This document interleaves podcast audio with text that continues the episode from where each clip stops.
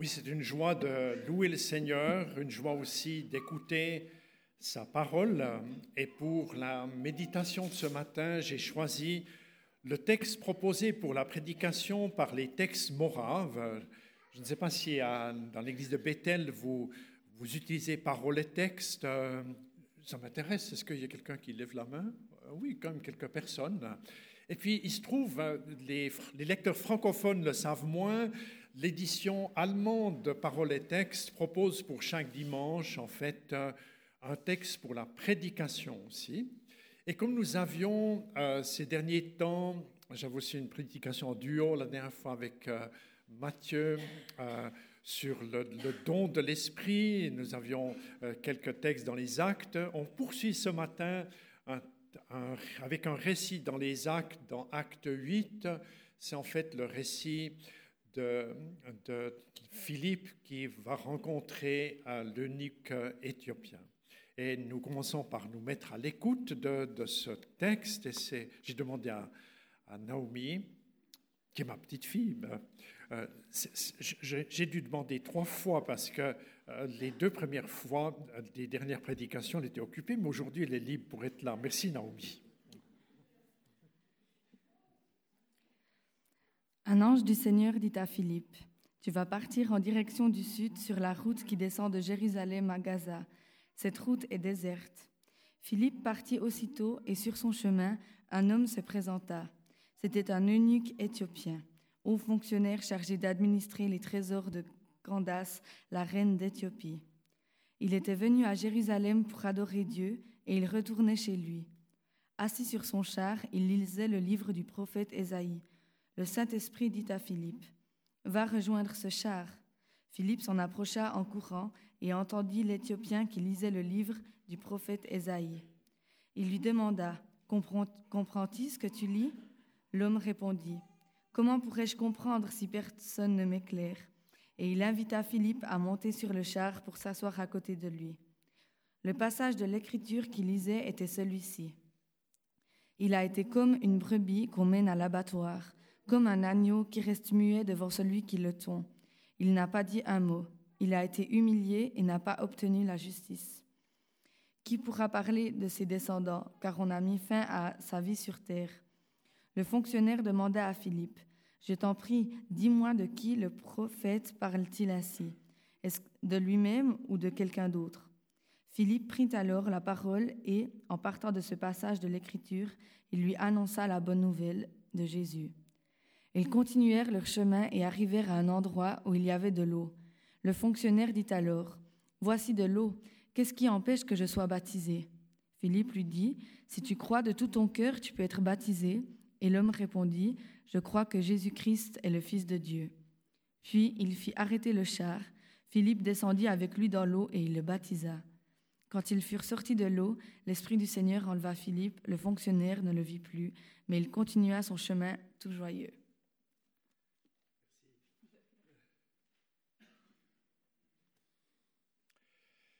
J'aimerais commencer par parler de l'eunuque qui est un chercheur de Dieu. Cet homme qui part, de la région du Haut-Nil, hein, puisque le Nil euh, euh, commence en Éthiopie, fait un long voyage pour se rendre à Jérusalem. En fait, c'est 1500 kilomètres. Hein, c'est le voyage de Neuf-Brisac jusqu'à Tavannes, c'est à peu près 150 kilomètres. Hein, c'est déjà un bon bout pour aller au culte vous faites x10 hein, avec les moyens de l'époque. Euh, un voyage donc qui est onéreux, qui est fatigant, on pourrait dire même euh, dangereux. Plusieurs facteurs vont distinguer cet adorateur qu'est l'eunuque à Jérusalem euh, des autres pèlerins qui sont là-bas. premièrement, il est vraisemblablement de couleur noire, du moins la tradition chrétienne l'a présenté ainsi. Ici, c'est une, euh, peinture de, Rembrandt et il y a, d'autres artistes qui ont euh, colorié cette scène. Et ce qui m'a frappé chaque fois avec peu d'eau, hein, on imagine un lac, mais tout se passe dans un désert où il y a des petites flaques, hein, des petits endroits où l'on trouve de l'eau. Ensuite, ce surintendant se trouve être un eunuque. C'est-à-dire, euh, dans ce temps-là, les fonctionnaires des majestés féminines devaient accepter la contrainte d'être mutilés par la castration. Donc, il est émasculé. Donc, il n'y a pas besoin de faire un examen intime pour cela. Hein. Par définition, ça appartient au métier d'eunuque que d'être privé de descendance. Et à leur adresse, il y a dans la loi de Moïse, on trouve cela dans Deutéronome 23, que dans l'assemblée des justes, Dieu ne veut pas des personnes qui se sont mutilées les organes qui donnent la vie. Alors on peut être étonné de cela. Mais euh, quand on, on, sait que Dieu est par définition le Dieu de la vie et qui, nous qui sommes créés à son image, nous demande d'être aussi associés au projet de vie, on peut comprendre que dans la loi de Moïse, il y ait comme un regard sévère sur les personnes qui interviennent sur leurs organes génitaux.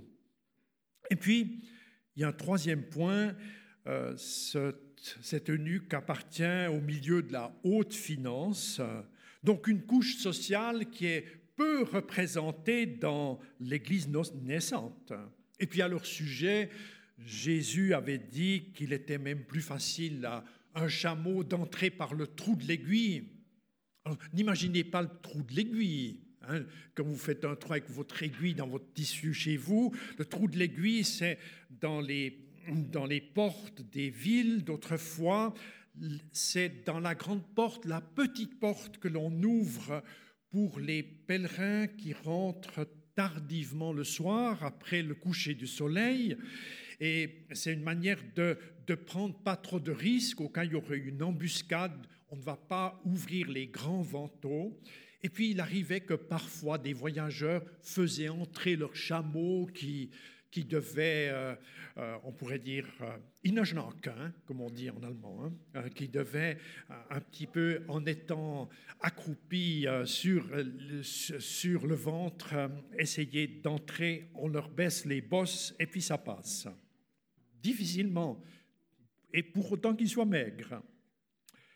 Jésus a dit, c'est plus difficile pour les riches d'aller au ciel que pour le chameau d'entrer par le trou de l'aiguille. Parce que le riche, c'est pas que Dieu soit contre les riches. C'est parce que le, le, riche, il est souvent attaché à sa richesse. C'est pas la richesse le problème, c'est le cœur du riche attaché à sa richesse. C'est là que se trouve la difficulté. Donc l'eunuque, c'est un homme d'une autre race. Il est financier, il est euh, émasculé, et puis il, est, on pourrait dire, comme c'est difficile pour lui d'être associé à la prière à Jérusalem. D'ailleurs, euh, si on voudrait encore s'attarder un peu, il n'a pas pu aller dans le temple. Il devait rester dans ce qu'on appelait la cour extérieure des païens, c'est-à-dire ceux qui, ceux qui assistent au culte avec distance qui ne peuvent pas entrer dans la cour où il y a la louange, la lecture. On, on, assiste à cela de loin avec son cœur. Et pourtant, cet officier éthiopien est un homme qui cherche Dieu, et ça c'est extraordinaire dans ce texte. C'est un chercheur de Dieu. Être chercheur de Dieu. Et puis, si dans la théologie on veut dire bien, il me semble qu'il faut encore rajouter ce qui fait que nous soyons des chercheurs de Dieu, c'est encore le Seigneur qui le met dans nos cœurs.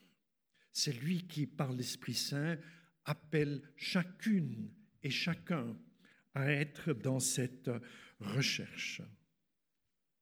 Et puis durant ce séjour à Jérusalem, on ne sait pas grand-chose du séjour à Jérusalem de l'eunuque. La seule chose qu'on sait que j'ai envie de dire, il est revenu, il a acheté un bouquin le rouleau d'Israël. Euh, D'ailleurs, le, livre, il n'est pas comme sur...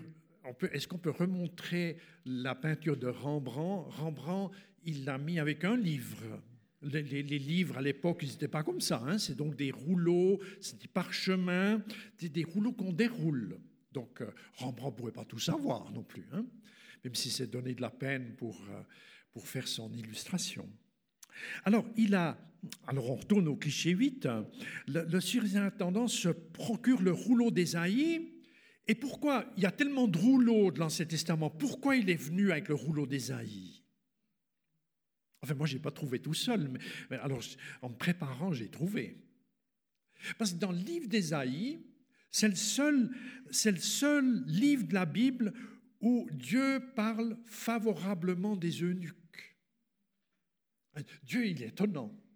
Dieu, il interdit, puis il a quand même compassion. Et ça, on trouve dans, dans Ésaïe seulement, car voici ce que le Seigneur déclare, si un eunuque respecte mes sabbats, s'il choisit de faire ce qui m'est agréable, s'il tient à l'engagement euh, que j'attends de mon peuple, alors je lui réserverai sur les murs de mon temple un emplacement pour son nom. Puis là, quand Dieu parle comme ça, c'est peut-être même pas le temple de, de Jérusalem, c'est le temple, le temple éternel, où il y a nos noms qui sont écrits. Ce sera mieux pour lui que des fils et des filles. C'est-à-dire, lui qui ne peut pas avoir d'enfants, il y a pour l'eunuque une promesse qui est supérieure à une belle famille. C'est extraordinaire. Je, le rendre, je rendrai son nom éternel, parce que qu'est-ce qui, qu'est-ce qui, qu'est-ce qui fait que, qu'on existe? C'est parce qu'on a des ancêtres et des descendants. Et Dieu, il dit, oh, je m'occupe que les gens, ils restent euh, en vie, ils restent connus, même s'il n'y a pas de famille, même s'ils sont disqualifiés. Alors, je, m'arrête un peu pour une première application. Le Seigneur est attentif aux personnes qui le cherchent. Il, il l'est aussi pour celles qui sont disqualifiées. Et puis, si on est sincère avec nous-mêmes, on est toujours, d'une manière ou d'une autre, un peu disqualifié. Qui sommes-nous pour prétendre que nous serions des hommes et des femmes qualifiés pour bien rencontrer le Seigneur? Qui sommes-nous pour prétendre cela? Pour les personnes qui sont en décalage avec les dispositions de la loi, lorsqu'elles en appellent à Dieu, Dieu est rempli de grâce. J'ai bien une fois aimé la parole d'un théologien, il a dit, Dieu, il est tout-puissant, il est omnipotent, il est comme on le connaît dans la Bible, mais Dieu, il a une seule faiblesse. Quand le pécheur lui demande pardon, Dieu devient faible. C'est-à-dire, Dieu, Dieu ne retire pas sa main lorsqu'on tend la main vers lui. Dieu, il est Dieu de grâce. Et c'est extraordinaire de, remarquer que quelqu'un qui devrait être dehors est tout à coup dedans. Et ça donne tellement d'espoir pour les personnes qui sont autour de nous et pour nous-mêmes d'abord. Il est question, j'aimerais parler encore un peu de Philippe. Dieu y fait pour faire bouger Philippe. Je me dis, si on, écoute bien, le diacre le diacre Philippe, il habite à Sichem, en Samarie, c'est au, milieu, vers le nord d'Israël. Euh, Je n'ai pas de carte géographique pour vous projeter ça. Et puis, l'eunuque, lui, part de Jérusalem, c'est 50 kilomètres plus bas. Donc, quand Dieu invite euh, Philippe à se bouger, c'est bien avant que l'Éthiopien parte. C'est-à-dire, Dieu, c'est comme un aiguilleur de train. Hein il donne des ordres aux uns pour faire aboutir les choses alors que les secondes ne sont pas encore en route pour que la connexion se fasse.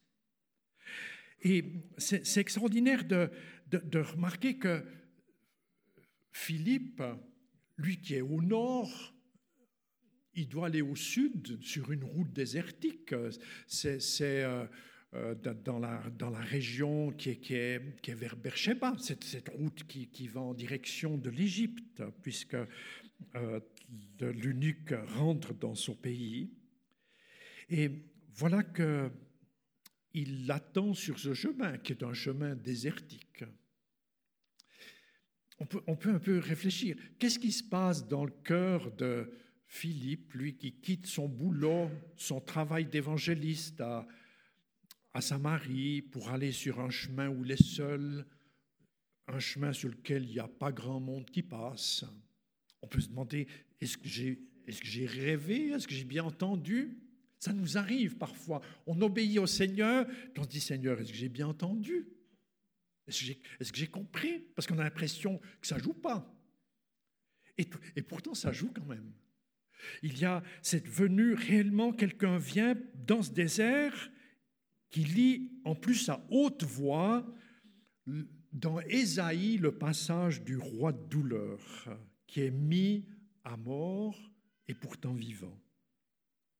Et c'est le moment que Philippe saisit. Le Saint-Esprit l'aide encore un peu à se bouger, hein, si vous avez bien écouté le texte.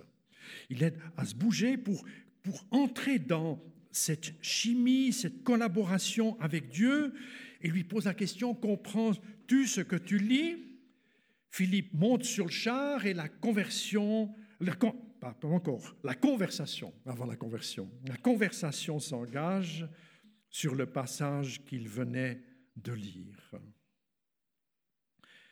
Le, récit des actes se limite à indiquer, partant de ce texte, Philippe annonça la bonne nouvelle de Jésus. Hein.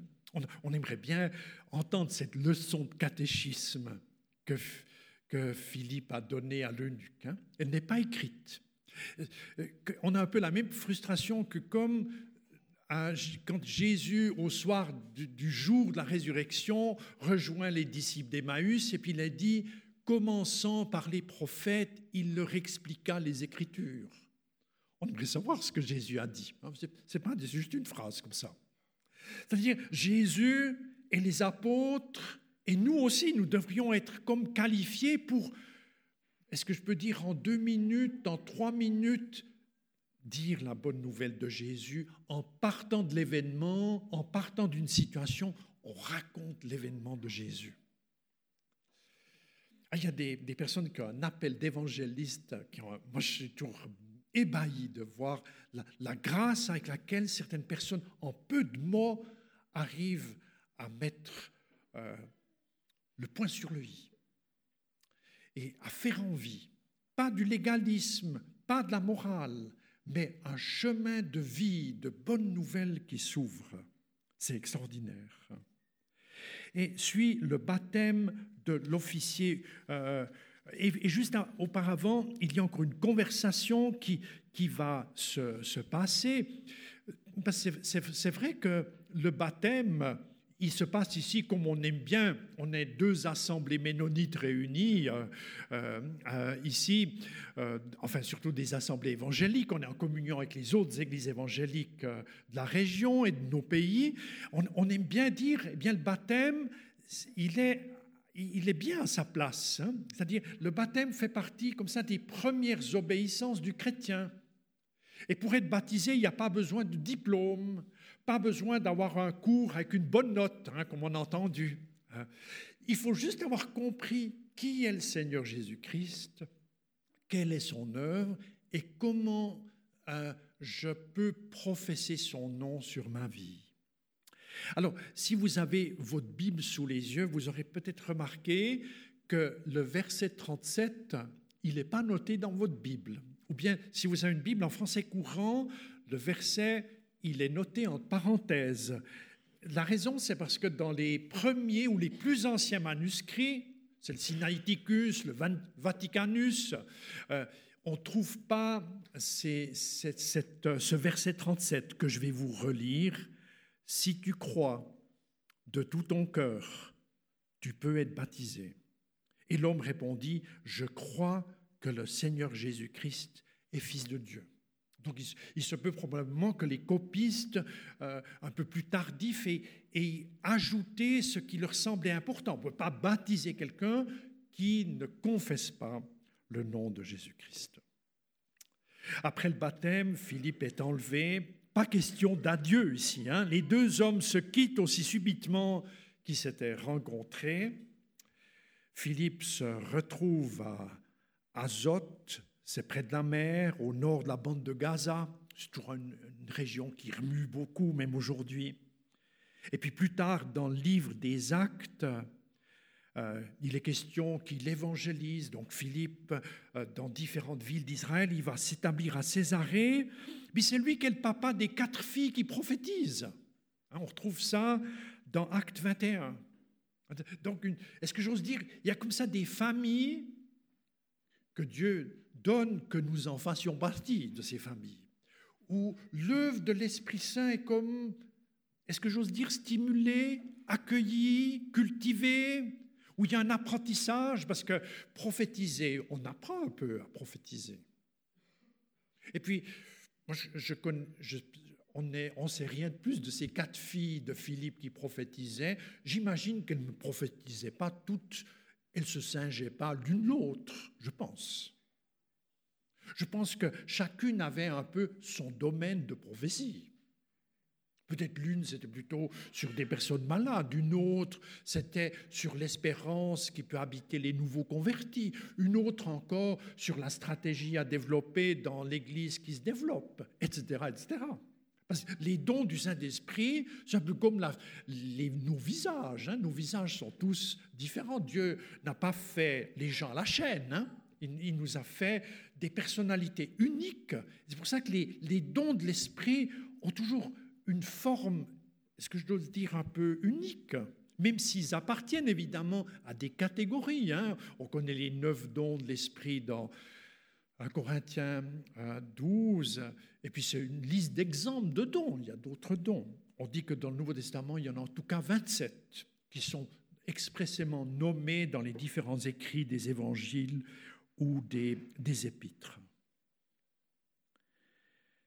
Ce que j'aimerais souligner encore et, qui pourrait nous parler pour Philippe, c'est que Philippe illustre une réalité qui marque toute vie de disciple, c'est-à-dire c'est un homme qui sait écouter Dieu, qui sait se rendre disponible pour accueillir la pensée du Seigneur. J'ai lu cette semaine une parole du, responsable du couvent d'Einsiedel, que je connais un peu, le, le doyen Urban, euh, qui, est souvent dans la presse, j'ai fait sa connaissance au Palais fédéral, il, a dit une phrase que j'ai beaucoup aimée, on trouve ça dans IDEA, le journal de l'Alliance évangélique, il dit, en fait, beaucoup de personnes sont appelées, mais elles n'entendent pas. Le silence a perdu sa place. C'est-à-dire ces histoires où, le Seigneur nous convoque quelque part, nous demande de faire un petit truc qui facilite la conversion et la marche de l'autre. Ce n'est pas réservé à deux, trois pasteurs connus ou à des figures du Moyen Âge ou, du temps de l'Évangile. Bien sûr que c'est passé, il y a eu des choses dans le passé, mais c'est présent aussi. Hein. Je reviens vers ce que disait Mario. Il y a des choses pour aujourd'hui que nous avons à faire. Des choses qui sont à faire demain, lundi, la semaine prochaine, durant ces vacances d'été. Je ne pense pas que Dieu voudrait nous fatiguer. J'ai même la pensée que Dieu nous demande souvent moins que ce qu'on pense. Mais il nous demande de faire les bonnes choses alors. Les petites choses pour que lui puisse ajouter les grandes. C'est extraordinaire. Je conclus. Ce matin, nous avons été à l'écoute d'une histoire qui a surtout parlé de deux personnes. Il y a un tas de personnes à l'arrière-plan il y a la reine d'Éthiopie, il y a les, gens de Jérusalem, il y a la communauté de, Samarie, évidemment. Hein. Il n'y a pas que les deux hommes, mais on a parlé de ces deux. La première cherche Dieu et malgré ses handicaps va devenir disciple. Et puis il est dit de lui, il continue sa route avec joie. C'est extraordinaire. Continuer sa route avec joie. Ça veut dire, j'ai des nouvelles priorités, j'ai des nouvelles dispositions dans mon cœur pour aller de l'avant. Cette semaine, j'ai reçu un téléphone, ça m'est jamais arrivé comme ça. Une dame m'appelle en me disant, Bonjour monsieur, je vous demande un renseignement. J'ai vendu ma maison et j'ai 100 000 francs que je veux donner à Jésus. Puis je, me dis, j'ai dit, Seigneur, qu'est-ce que j'ai dit?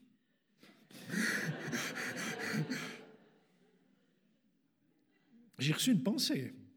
Je vais vous dire la pensée que j'ai donnée. J'ai dit, donnez pas tout, tout à la même place parce que les gens seront embêtés. Parce que quand vous donnez trop la même place, les gens gèrent mal. C'est un peu comme si vous passez d'une petite voiture, vous mettez un gros moteur dedans, c'est l'accident parce qu'on n'a pas fait les stades intermédiaires pour rouler avec le gros moteur. D'ailleurs, à bon entendeur, salut, hein, nous, sommes en tant qu'Église dans cet apprentissage parce qu'on passer d'un petit volume vers un plus grand. On doit comme s'habituer à faire cette marche. Et puis, euh, enfin, j'ai pu lui donner ce qu'elle souhaitait pour une partie de son capital qu'elle donne pour Jésus, pour un projet qui est destiné à des, à des petites filles qui sont enlevées pour la prostitution. Enfin, elle a eu beaucoup de joie et j'ai eu beaucoup de joie de pouvoir l'accompagner. Il y en a qui m'ont dit, mais tu n'as pas parlé de l'Arsenal. J'ai rien dit de l'Arsenal parce que c'était pas le moment. J'ai senti que c'était pas le moment. Et, et ce n'était pas ça ce qu'elle avait sur son cœur. Et puis Seigneur m'a dit, tu te tais pour l'Arsenal.